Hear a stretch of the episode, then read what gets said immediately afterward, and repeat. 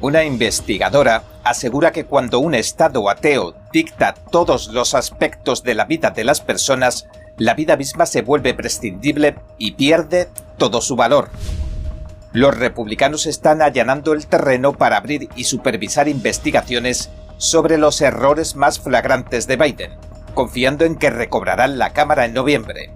Hunter, los orígenes de la COVID, la frontera y Afganistán son solo algunos ejemplos de una larga lista de investigaciones que prevé. John Bolton, el ex asesor de seguridad nacional de la Casa Blanca del gobierno de Trump, ha afirmado que ayudó a planear intentos de golpes de Estado en el extranjero. El 45 presidente de los Estados Unidos, Donald Trump, arremetió contra el New York Times en las redes sociales. Definió al medio, caído en desgracia, como el enemigo del pueblo. Un senador republicano afirma que los contribuyentes estadounidenses se sentirían alarmados si conocieran a qué se destinaron en realidad los fondos de ayuda de la COVID. Cleo Pascal es una experta en China y miembro senior de la Fundación en Defensa de las Democracias. Nos habla de la creciente amenaza que supone la infiltración silenciosa del régimen comunista de China en todo el país. Bienvenidos a En Primera Plana, soy David Rojas. Recuerda que estamos en Telegram, que nos puedes ver en Epoch TV de Epoch Times en español, y que si no tienes tiempo mientras cocinas, conduces o haces la compra, puedes escuchar nuestros audios en varias plataformas de podcast. Y ahora, entremos en materia.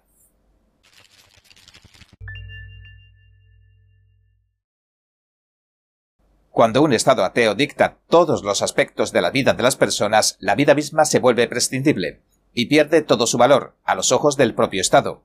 Esto afirma Elizabeth Spalding, directora y fundadora del Museo de las Víctimas del Comunismo en Washington.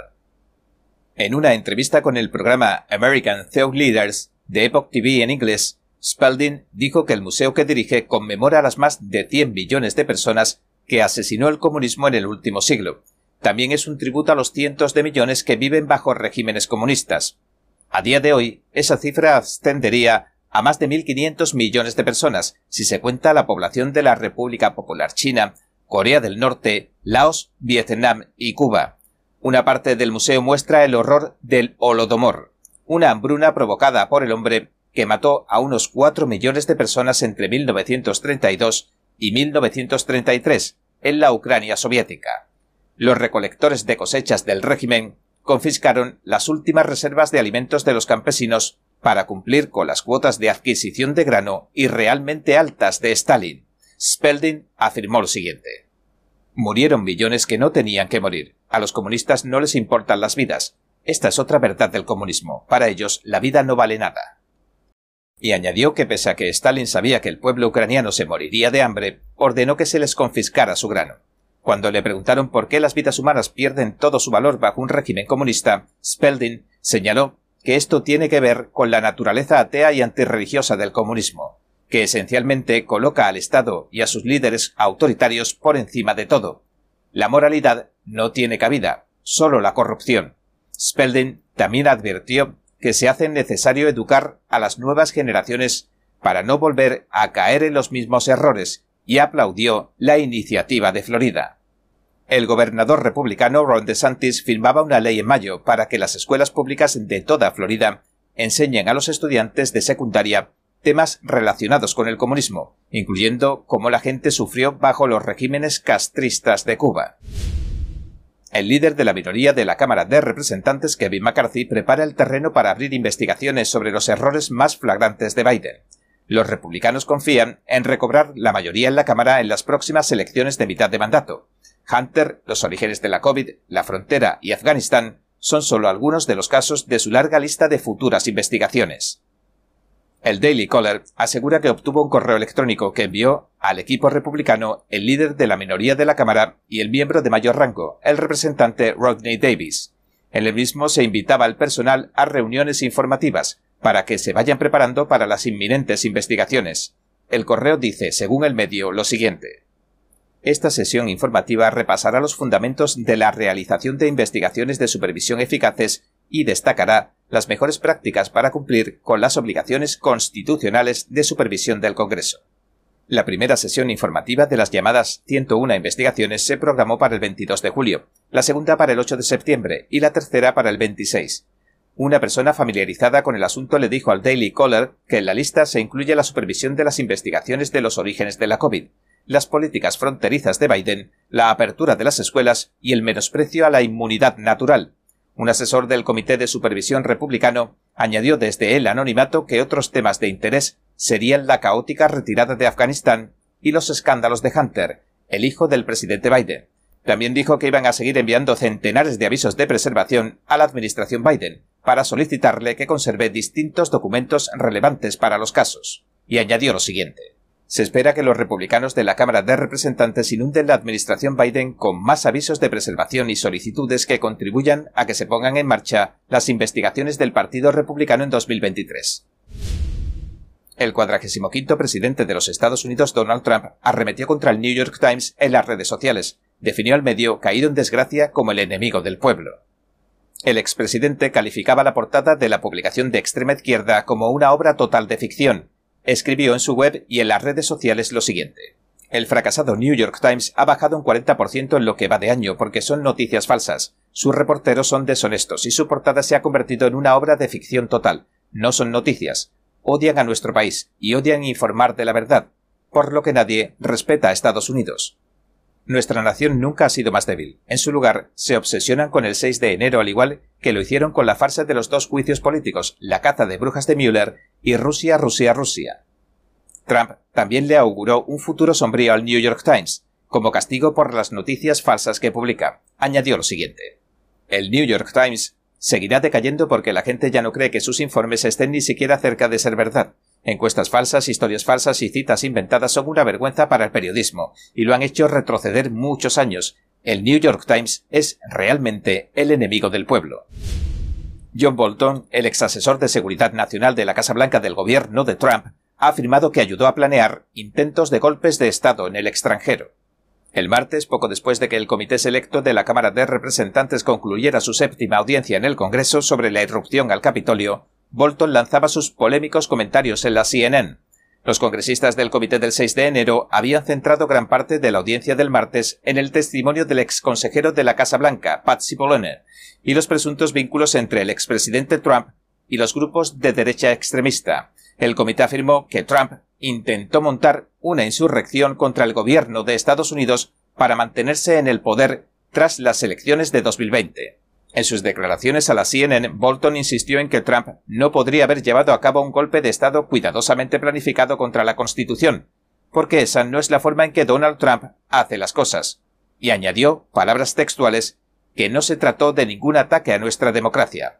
El presentador de la CNN, Jake Tapper, respondió que cualquiera puede dar un golpe de Estado. Entonces, Bolton dijo estar totalmente en desacuerdo con esta afirmación, antes de referirse a su propia y supuesta experiencia ayudando a planear golpes de Estado. Dijo lo siguiente. Como alguien que ha ayudado a planificar golpes de Estado, no aquí sino ya sabes en otros lugares, se necesita mucho trabajo, y eso no es lo que Trump hizo. Fue simplemente dando tumbos de una idea a otra. Cuando se le presionó para que diera más detalles sobre su supuesta ayuda a los golpes de Estado, Bolton declinó proporcionar más información, afirmando que no iba a entrar en detalles, antes de pasar a mencionar a Venezuela. Bajo la Operación Gideon 2020, disidentes venezolanos y una empresa militar privada estadounidense, Silvercorp USA, intentaron sin éxito derrocar al polémico presidente venezolano Nicolás Maduro. En ese momento, Maduro culpó de los ataques a la administración de Donald Trump y a la vecina Colombia. Ambos negaron su participación y Maduro se mantuvo en el poder. Bolton concluyó diciendo lo siguiente. Resultó no tener éxito. No es que tuviéramos mucho que ver con eso, pero vi lo que se necesitaba para que la oposición intentara derrocar a un presidente elegido ilegalmente y fracasaron.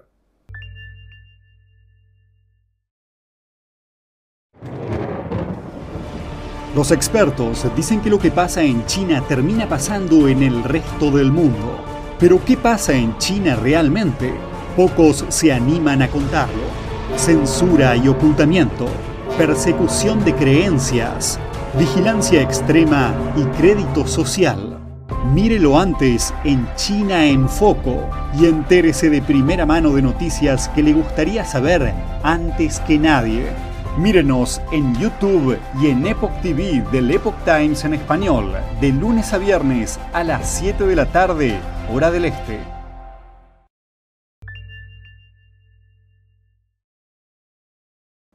Un senador republicano afirma que solo un 10% del paquete de ayudas COVID-19 de 2 billones con B de dólares se destinó a hacer frente a la pandemia. Aseguró que los contribuyentes estadounidenses se sentirían alarmados si conocieran a qué se destinaron en realidad los fondos. El congresista Brown dijo Nuestra oficina indagó en esto y descubrió que gran parte de ello está saliendo a la superficie. Se repartió tanto dinero de ese proyecto de ley de dos billones de dólares que solo el 10% fue a parar a la COVID. Vamos a saber cada vez más sobre esto. Es cuestión de tiempo, forma parte de la trampa de la inflación. Brown se refería al plan de rescate americano de 1.9 billones de dólares que firmó el año pasado el presidente Joe Biden. El congresista señaló como ejemplo que unos 15 millones de dólares de los fondos de recuperación de la COVID-19 se han gastado en iniciativas antirracistas y programas educativos similares. En octubre del año pasado, el Instituto de Servicios de Museos y Bibliotecas, una agencia del gobierno federal, anunció que se entregarían algo más de 15 millones de dólares en subvenciones para proyectos del Plan de Rescate Americano a instituciones de 49 estados, el Distrito de Columbia y Puerto Rico, para apoyar el papel que juegan los museos y las bibliotecas en la recuperación de la pandemia de coronavirus. Según la información que publicó en su sitio web, por ejemplo, la agencia concedió subvenciones a varias organizaciones para promover la llamada Agenda Antirracista. En una ocasión, concedió al Museo y Centro de Ciencias de Rochester de Nueva York unos 50.000 dólares para una excursión de estudiantes. Los llevaron a ver una exposición sobre la historia de una iniciativa que lideró la comunidad para eliminar las obras de arte racistas de un carrusel histórico, como herramienta para la educación antirracista. CriticalRace.org, un sitio web que se dedica a arrojar luz sobre la teoría crítica de la raza que se enseña en las escuelas y universidades, dice que la agenda antirracista está estrechamente relacionada con esta, y que no es más que una rama de la anterior Escuela Marxista de Frankfurt. Brown dijo que los contribuyentes se quedarían sorprendidos al saber a dónde fueron a parar los fondos y cuánto queda por gastar, y añadió lo siguiente. Ahora estamos viendo cómo están explotando por todo el país cosas como esta. No es bueno. Hemos pedido al gobierno federal que nos diga lo que todavía no se han gastado, lo que vamos a ir viendo poco a poco, porque saben que si lo hicieran de golpe, escandalizarían a todo el mundo en gran medida. Biden promocionó el plan de rescate de Estados Unidos en su primer día en el cargo el año pasado. Dijo que está diseñado para invertir en Estados Unidos, para crear millones de empleos más bien remunerados, combatir la crisis climática, avanzar en la equidad racial y reconstruir mejor que antes. La Casa Blanca y los demócratas promocionaron en gran medida el proyecto de ley como un paquete de ayuda relacionado con la COVID-19 que incluye cheques de 1.400 dólares por persona y un aumento de los pagos de los créditos fiscales por hijos. Un grupo de defensa de los padres de Tennessee anunció que presentó una demanda el 8 de julio, demandó a una junta escolar de Franklin por adoptar un plan de estudios divisivo, debilitante y racista para los niños. La demanda alega que el plan de estudios llamado Weight and Wisdom, Ingenio y Sabiduría, incluye material didáctico inapropiado para la edad y provoca en los niños sentimientos de culpa, angustia y otros daños psicológicos. También enseña a los niños de Estados Unidos que este es un país irremediablemente racista. Parents Choice Tennessee y su fundadora Patricia Lucente, junto a su marido James, figuran como demandantes en el juicio contra la Junta de Educación del Condado de Williamson, los funcionarios de la escuela y la comisionada de Educación del Estado, Penny Schwein. En su demanda alegaron lo siguiente. La teoría crítica de la raza es una práctica de enseñanza inherentemente divisiva, debilitante y racista que instruye a los estudiantes a ver la vida solo a través de la lente de la raza y presume que algunos estudiantes son consciente o inconscientemente racistas, sexistas u opresivos, y que otros estudiantes son sus víctimas. Como cualquier otra forma de adoctrinamiento político, no tiene cabida en las aulas de las escuelas del condado de Williamson. La demanda pide al tribunal que declare que su inclusión en el plan de estudios viola la ley estatal y busca que una orden judicial la bloquee para que no se enseñe en las aulas. El condado de Williamson adoptaba el nuevo plan de estudios cuasi marxista en 2020 hasta el quinto grado, sin embargo, en mayo de 2021, el gobernador de Tennessee, Bill Lee, firmó un proyecto de ley que prohíbe a las escuelas públicas enseñar la teoría crítica de la raza. Patricia Lucente alegó en un comunicado, según el Epoch Times, que el plan de estudios Ingenio y Sabiduría se adoptó de forma ilegítima a pesar de las objeciones de varios padres y educadores. Como madre de un niño de primer grado, dijo que los niños están siendo condicionados a ver el mundo a través de un prisma destructivo y divisivo, y añadió que no están tratando de alfabetizar a los infantes, sino de lavarles el cerebro con política. Dijo lo siguiente. Ingenio y sabiduría emplea el aprendizaje emocional social y bajo el disfraz de lo que hace a uno sentirse bien, conduce a los niños de edad elemental a discusiones horribles sobre el salvajismo en la esclavitud, la guerra, la miseria, las agresiones sexuales y la muerte. Barnes Choice Tennessee indicó que Ingenio y Sabiduría, que está en el plan de estudios de lengua y literatura, está repleto de materiales inapropiados para la edad, que promueven una visión sesgada y racista de la historia y retrata a una raza como inherentemente superior a otra o inherentemente privilegiada y opresiva. En un artículo de opinión publicado por el Epoch Times, Roger Simon cita a una madre de Franklin que escribió una carta al superintendente escolar del condado de Williamson, Jason Golden, para explicarle cómo su hijo mestizo llegó a despreciar a su otra mitad blanca debido al plan de estudios. Para analizar más a fondo los peligros que se derivan de que empresas chinas vinculadas estrechamente al Partido Comunista Chino, estén comprando grandes extensiones de terrenos de cultivo en Estados Unidos, nuestro compañero Steve Lance entrevistó a Cleo Pascal, de la Fundación para la Defensa de las Democracias. Le preguntó si debería preocuparnos la mega compra de terrenos que han hecho en Dakota del Norte. Sí, hay muchos motivos para preocuparse. En primer lugar está el hecho de que se trata de tierras agrícolas y sabemos que China está interesada en los suministros de alimentos, lo que significa que está perfectamente dispuesta a debilitar el suministro de alimentos de Estados Unidos si con eso mejora el suministro de alimentos de China. Y el otro es, por supuesto, la ubicación, porque está cerca de una base. Esto es algo que venimos observando desde hace mucho, mucho tiempo. Recuerdo que en el reino de Tonga vi una clínica china frente a la entrada del cuartel de las Fuerzas de Defensa de Tonga. Hablé con algunos colegas de Tonga al respecto.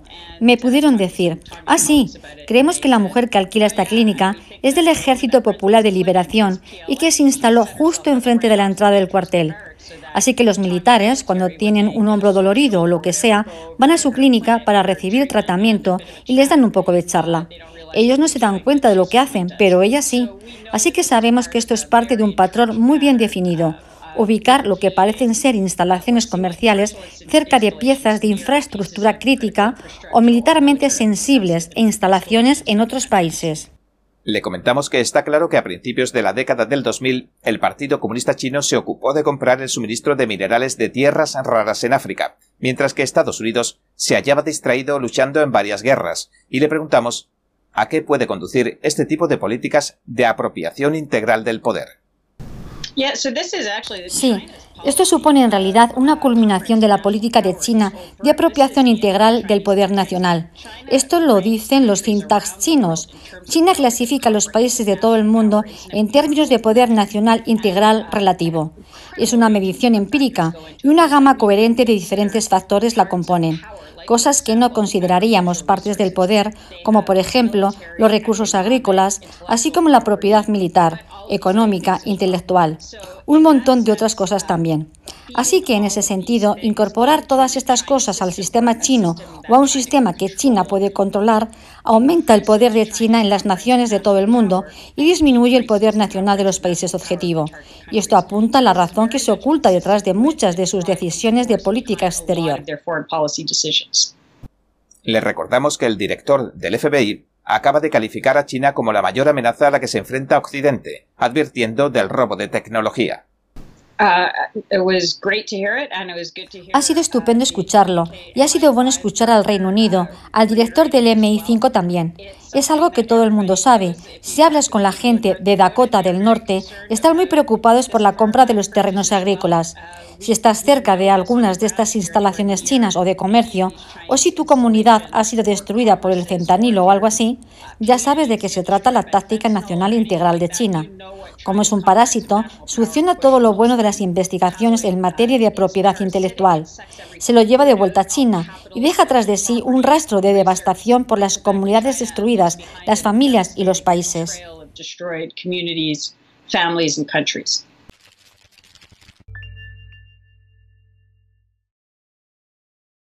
Bien, este ha sido nuestro episodio de hoy. Gracias por sintonizarnos. Si te gusta nuestro programa, por favor no olvides darle a me gusta, suscribirte y compartir este vídeo con tus amigos y tu familia, porque todo el mundo merece conocer los hechos. Una vez más, gracias por ver en primera plana. Nos vemos mañana.